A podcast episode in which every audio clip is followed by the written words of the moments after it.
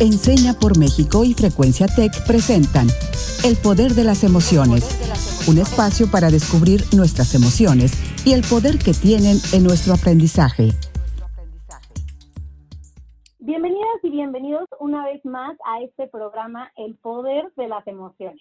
Yo soy Ana Gómez Gallardo y soy la directora de Desarrollo de Enseña por México, una organización de la sociedad civil que busca acabar con la desigualdad educativa a través de nuestro programa de liderazgo. Hola, yo soy Raúl Carlín, profesional de Enseña por México y les, y les doy la bienvenida como cada martes y jueves a todos y todas allá en sus casas. Siempre es un placer encontrarnos aquí en este espacio, en el poder de las emociones y conversar, escuchar, escucharnos y aprender juntos y juntas.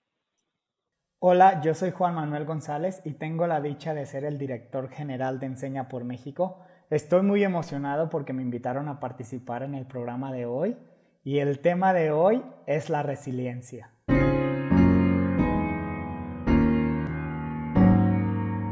Hoy que llevamos varias semanas en casa, me gustaría preguntarles, ¿han identificado un patrón en la energía de sus pensamientos y emociones?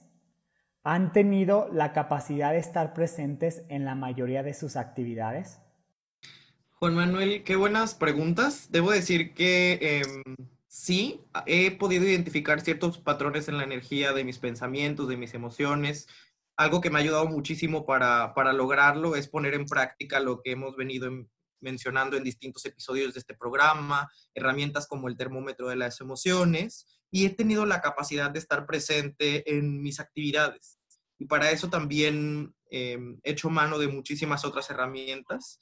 Creo que me ha servido muchísimo que a partir de este lunes de, em, que pasó, regresamos al trabajo vía remota y eso me ha permitido volver a reincorporarme, volver a mi rutina em, pues relativamente habitual, ponerme metas todos los días de trabajo para mantenerme enfocado y algo que en otro momento quizá me hubiera pesado, que es eh, regresar a clases después de un periodo vacacional, esta vez por eso me ha emocionado mucho, ¿no?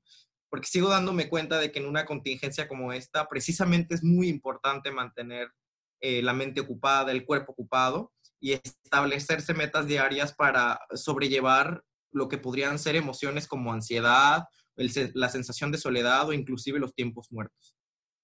Raúl, me da muchísimo gusto escuchar que tus emociones ante esta situación recientemente son más positivas y que has encontrado herramientas para lograrlo. Yo me estoy dando cuenta que al igual que tú, recientemente las emociones que estoy experimentando tienden a ser más positivas que negativas, pero debo de confesar que me llevó algo de tiempo para lograrlo. Hace unas semanas mi cabeza estaba inundada de miedo y ansiedad y me di cuenta que eso tenía que cambiar. Así que me puse a leer varios artículos sobre la resiliencia. A mí también me encantan los podcasts, así que como los escucho a ustedes, escucho otros, otros podcasts de las emociones. Me puse a escuchar varios podcasts de las emociones para buscar ¿Cómo puedo cambiar la energía de mis pensamientos de negativos a positivos? Esto que nos estás compartiendo, Juan, es la capacidad que tienen tanto tú y Raúl de ser resilientes. Porque esa parte donde ustedes están hablando de que ahora encuentran eh, sentimientos más positivos que negativos, aunque no lo crean, es una capacidad que llevan desarrollando durante toda su vida. Esta capacidad, que es la resiliencia, es la capacidad de los seres humanos para adaptarse positivamente a las situaciones adversas. Y el desarrollo de esta capacidad empieza a ser necesaria desde que nacemos.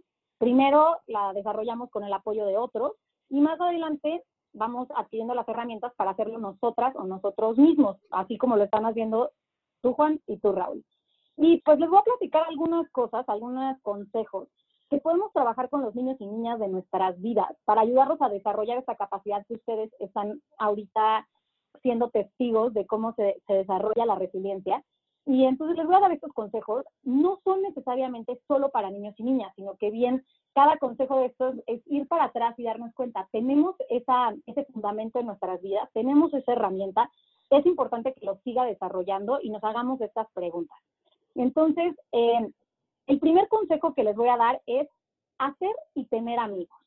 Es importantísimo animar a nuestros hijos, a nuestras hijas, a las niñas con las que trabajamos, a los niños con los que trabajamos, a tener amigos, porque tener estos círculos cercanos, paralelamente a desarrollar una red eh, familiar fuerte que tenemos dentro de nuestras casas, tenemos que sentirnos también que tenemos otros círculos donde nos podemos acercar, que tienen nuestra edad, que comparten nuestros intereses. Entonces, sí tiene que ser paralelo a lo que hacemos en nuestra familia. Es importantísimo el círculo cercano que hacemos en nuestras casas y el que hacemos afuera, en la escuela, en nuestras clases, en la calle, con nuestros vecinos, con nuestros primos, porque esas relaciones personales son las que fortalecerán la resiliencia de los niños y les brinda este apoyo social.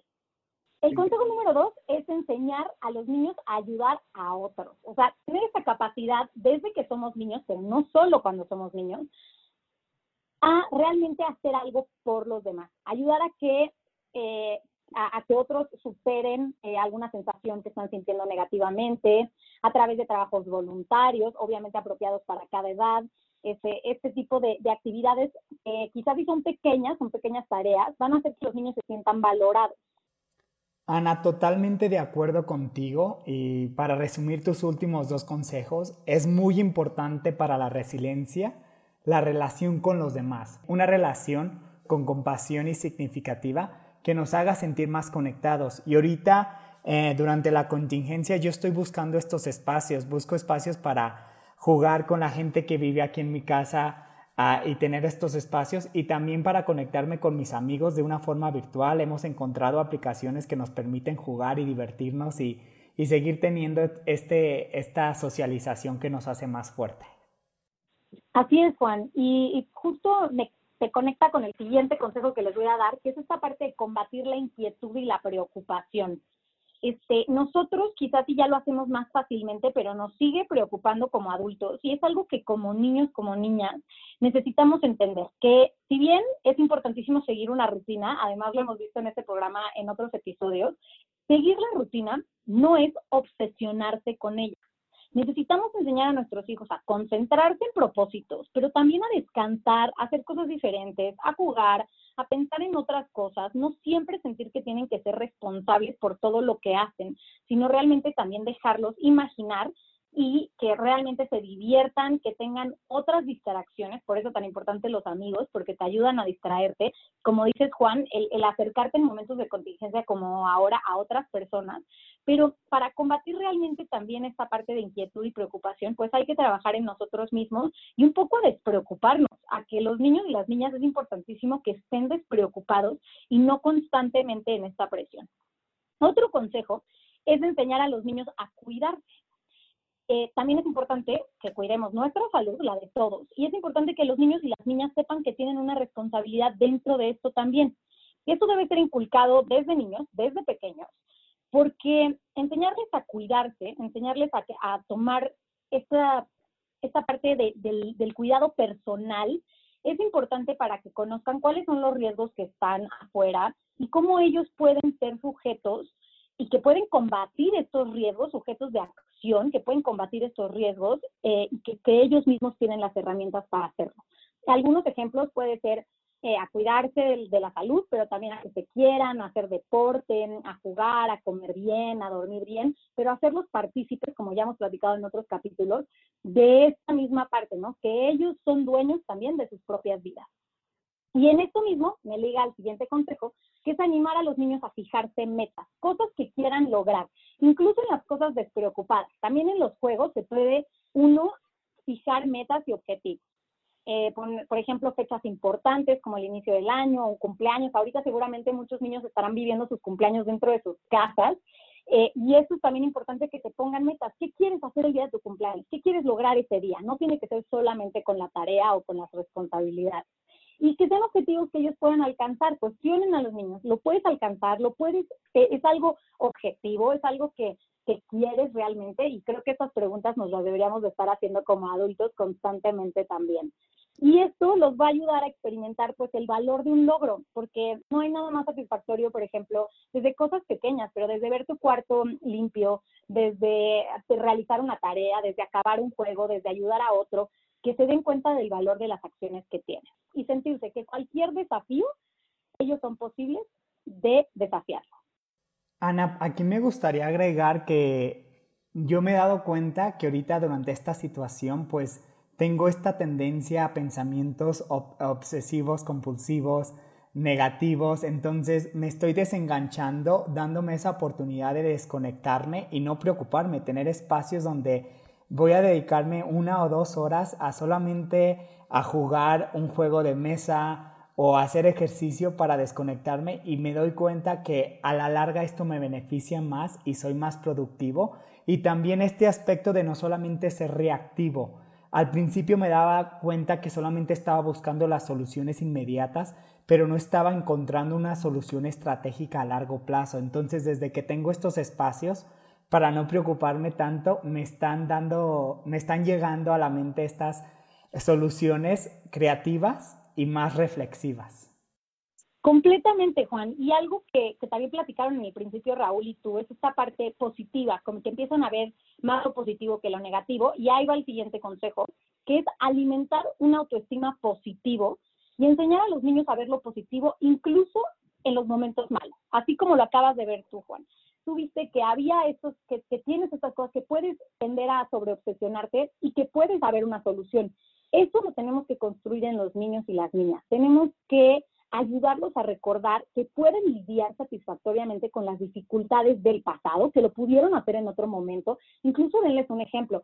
¿Te acuerdas cuando te caíste, que pudiste, que, que tu rodilla sanó y que tú estuviste bien? Bueno, pues tienes la capacidad, ¿no? Fortalecerles ese autoestima hacia lo positivo para que puedan manejar desafíos futuros.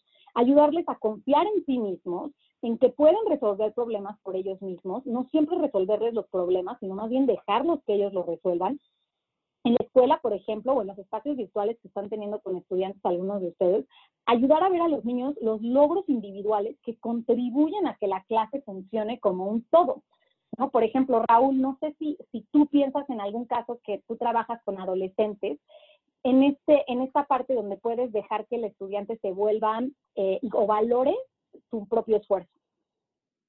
Absolutamente. De hecho, justamente algo que, que, tú vienes mencionando en estos tips sobre la resiliencia, me quedo pensando de, de una, un mecanismo que yo utilizo muchísimo en el aula con mis estudiantes que son de preparatoria, que tienen entre 15 y 18 años, y es que una vez cada 15 días llego al salón y les digo que en esa clase, durante esa hora de clase, solo voy a aceptar respuestas equivocadas, respuestas incorrectas. Y así garantizo que no hay ni risas ni burlas durante toda esa hora. Porque ¿qué es lo que estoy intentando hacer con ellos? ¿Cómo estoy intentando desarrollar resiliencia con ellos? Pues que estoy intentando dotarle de valor al error, que comiencen a, identificar el error como una oportunidad para crecer, porque de alguna manera estamos insertos en esta cultura de, pensar que el, que el fracaso es algo que tenemos que cancelar porque si no nos cancela a nosotros en vez de verlo como una oportunidad para aprender, para crecer y para recordar, para, para marcar un mapa de ruta y para construir un camino hacia el futuro. Entonces, eso es algo que, que yo recuerdo y que les quiero compartir tanto a ti, Juan, como a Ana y, al resto de nuestra audiencia sobre cómo trabajar la resiliencia. Me encanta este ejemplo que nos estás dando y me, me, conecta justo con los últimos dos consejos. Por un lado, justo lo que tú estás haciendo, que es estimular eh, el autoconocimiento de ellos mismos, ¿no? Saber que el error no está mal y que todos erramos y que todos nos equivocamos. Y eso también es importante saber que, que, los niños, las niñas, los adolescentes, los adultos, vayamos hacia adentro y que conozcamos qué nos hace a nosotros mismos. Y luego, por el otro lado, eh, es la parte de aceptar que el cambio es parte de la vida. El cambio y la, la, incertidumbre va a ser parte y el error va a ser parte de la vida y caernos va a ser parte de la vida, así como lo positivo también lo es. Y por eso es importante sí hablar, tener esas conversaciones difíciles donde hablamos de lo que está cambiando, que está bien que sea incierto, lo hemos visto en otros capítulos también, el saber hablar de nuestras emociones, pero también reconocer que va a haber cambio y que a veces no vamos a saber lo que viene que a veces nos vamos a caer cuando más arriba creías, creíamos que estábamos. Y que, y que ese cambio que, que forma parte de la vida se ve en los diferentes espacios en los que las niñas, los niños, los adolescentes, los adultos vivimos. Entonces es importante más, a, más ahora que nunca, ¿no? Que la incertidumbre es parte de nuestras vidas.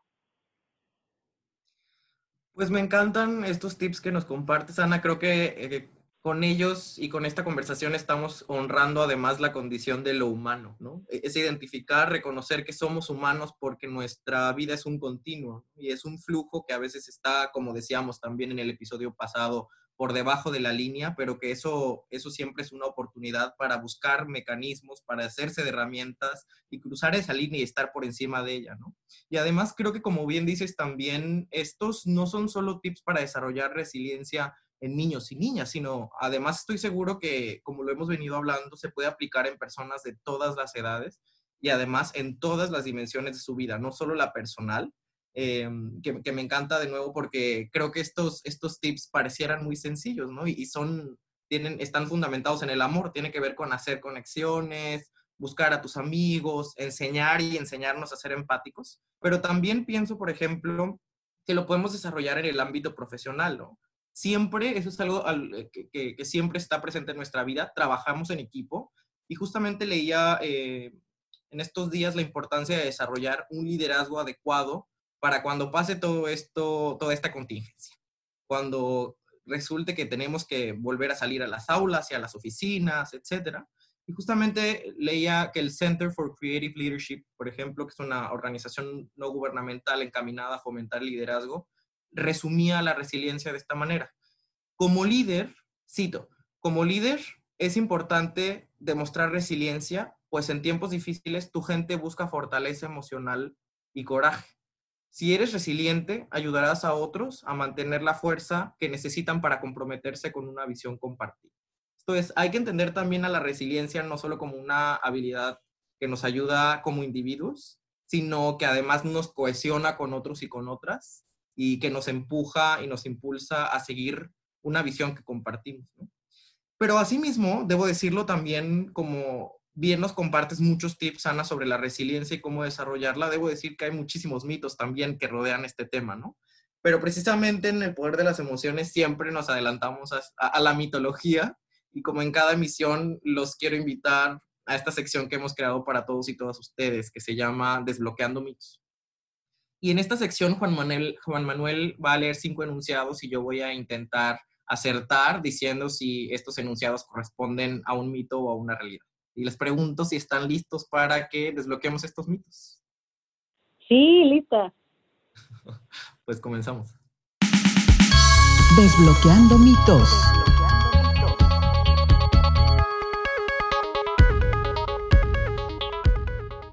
Estoy muy emocionado de participar en esta sesión, es de mis sesiones favoritas del programa. Entonces, ahí va el primer enunciado, a ver si, si saben si es mito o realidad. Hay personas que no tienen resiliencia porque nacieron sin ella. Opino que esto es un mito. O sea, la, resiliencia no, no, creo que esté basada en, un, en una condición química o orgánica que tengamos en el cuerpo, ¿no? no nacemos con ella. Creo que es algo que tenemos que practicar. Así que creo que esto es un mito, Juan. Y es completamente un mito, Raúl. Las personas resilientes son aquellas que consiguen hacer frente a las dificultades de la vida, las afrontan y salen reforzadas de las mismas. No es algo con lo que nacemos, es algo que desarrollamos. Por eso tan importantes los consejos que les daba arriba, porque es importante que lo vayamos desarrollando y que va a haber momentos donde vamos a ser menos resilientes o más resilientes, porque es una capacidad que vamos fortaleciendo. Y tener esa firmeza en la resiliencia al final va a ser una habilidad que nos ayuda a vivir aprender a cambiar, a mejorar y a afrontar la vida como es. Muchas gracias Ana y qué bueno saber que pues todos contamos con ella y la podemos desarrollar. Ahí va un enunciado más. Ser resiliente significa que ya no te sientes mal cuando ocurren situaciones o eventos negativos. También creo que es un mito y creo que va también muy relacionado con el, con el pasado. Así como decías, como decíamos que la resiliencia no es algo con lo que naces. no, no naces con dos ojos, dos piernas, dos brazos y una resiliencia. Es algo que tienes que desarrollar, pero eso no implica que no em, tengas reacción a los estímulos que te da tu realidad. Dejaríamos de ser humanos si ya no sintiéramos eh, tristeza o dolor ante las cosas que suceden. Así que creo que esto también es un mito. Así es, y conecta mucho con lo que dijeron ustedes al principio. Si bien ustedes están tendiendo, porque son personas resilientes, tienden a ver las situaciones negativas con ojos optimistas y están viendo más cosas positivas de las que ven negativas, no significa, como dices bien Raúl, que no pueda sentir tristeza o enojo o que mañana pueda todo volverse un poco negativo más que positivo. Es natural sentirse mal cuando las cosas malas suceden y es, está bien sentirse triste. Eso también es parte de, la vida. Y pues algo que es importante nada más tener claro es que las personas con una alta resiliencia no se van a quedar atrapadas en estos sentimientos negativos, sino que van a tender a buscar la, la parte positiva. Muchas gracias, Ana. Es importante saber que aunque seamos resilientes no quiere decir que tengamos emociones, emociones negativas. Entonces es bueno saber eso. Y el siguiente enunciado, la verdad, sí me tiene pensando. Eh, y Raúl, así que si la tienes complicada para la respuesta si es mito o realidad. Y es, ¿existe diferencia entre hombres y mujeres o de edad en el desarrollo de la resiliencia? ¿Qué opinas, Raúl? Yo no sé, la verdad, estoy pensando.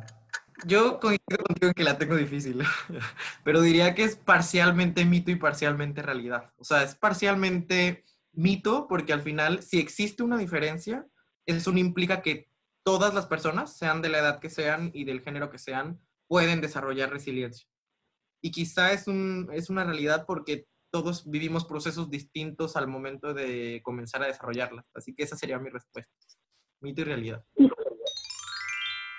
Y justamente, Raúl, así como los niños y las niñas más pequeñas y los adolescentes van a abordar la forma en la que desarrollan su resiliencia de diferente forma, como dices, todos contamos con la capacidad de fortalecer nuestra resiliencia, pero las herramientas que van a tener los más pequeños quizás sí van a, tener que ver con los fundamentos, los que, que le permitan confiar en su propia capacidad de adaptarse y hacerle frente a situaciones traumáticas. Por ejemplo, tener amigos, padres y madres atentas, la recreación, la curiosidad, educación de calidad. Cuando se vuelven un poco más grandes, las cosas se vuelven más complejas.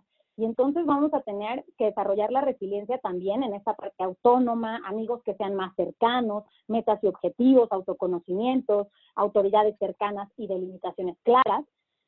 Pero esto también se vuelve más complejo entre niñas y niños, mujeres y hombres, porque viven de diferentes formas la realidad y el contexto. Nosotros somos parte de un sistema que nos obliga a formar diferentes mecanismos ante la vida. Algunas cosas que lo diferencian tienen que ver con las dinámicas de poder actuales del sistema en el que vivimos, en donde la niña existe en un mundo donde ella es bonita, frágil, sensible, mientras que el niño es fuerte, valiente y capaz.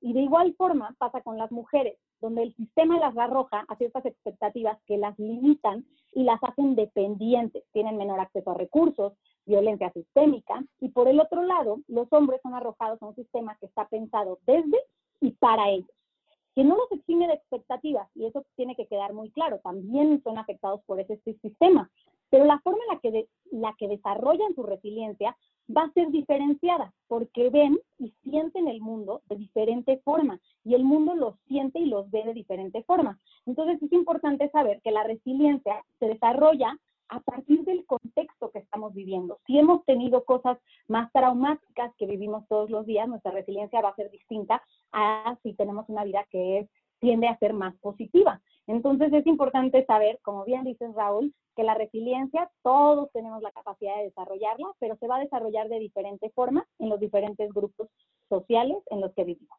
Bueno, Ana, muchísimas gracias por toda esta información, con los tips que nos diste al inicio del programa y con estos mitos y realidades que acabamos de, desbloquear. La verdad he aprendido demasiado. Creo que voy a regresar al cuaderno donde estaba anotando todos mis aprendizajes de los artículos que estaba leyendo porque la verdad me has dejado con más conocimiento, así que muchísimas gracias. ¿Y tú qué desbloqueaste hoy?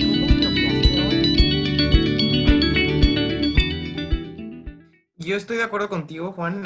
Siento que, que este episodio ha sido incluso súper edificante para mí porque mm, creo que he desbloqueado la importancia de no juzgarnos a nosotros mismos, de valorar al error, como decía, como una ventana de oportunidad para el crecimiento. Y también desbloqueé que la resiliencia no debe ser vista como una apelación a las personas para que seamos estoicos e impasibles siempre ante, lo que ocurre y sugerir que entonces eh, ser resilientes implica que ya no vamos a sentir tristeza, enojo o dolor o, que ya no vamos a reaccionar como deberíamos ante un escenario de injusticia o de desigualdad. sino también desbloqueé que la, resiliencia debe ser entendida como una habilidad que nos permita reconocer todo aquello que no nos acomoda, con lo que no estamos de acuerdo, para elaborar un plan de acción que nos permita sobre sobrepasar esas em, adversidades e inclusive transformar esa realidad. Muchas gracias Raúl y yo coincido contigo. Para mí lo que más me resalta y se me queda en mi cabeza grabado es esta idea de que el ser resiliente no quiere decir que voy a tener emociones negativas, que las puedo seguir teniendo, pero que está en mi, en mi valor, en mi mente, el poderlas controlar y poderlas direccionar a una forma positiva. Entonces, permitirme esos momentos en los que me sienta quizás triste, frustrado, pero entender cómo los vuelvo en una energía positiva para poder impulsar y ser ese líder con coraje, con emociones fuertes que puede ayudar a otras personas. Muchísimas gracias Raúl y Juan por sus aportaciones y creo que es importantísimo y esto nos lleva justamente a preguntarle a la audiencia, ahora que nos despedimos, y ustedes en casa, ¿qué van a hacer a partir de hoy para ser cada vez más resilientes y afrontar esta situación y la vida con una cara positiva?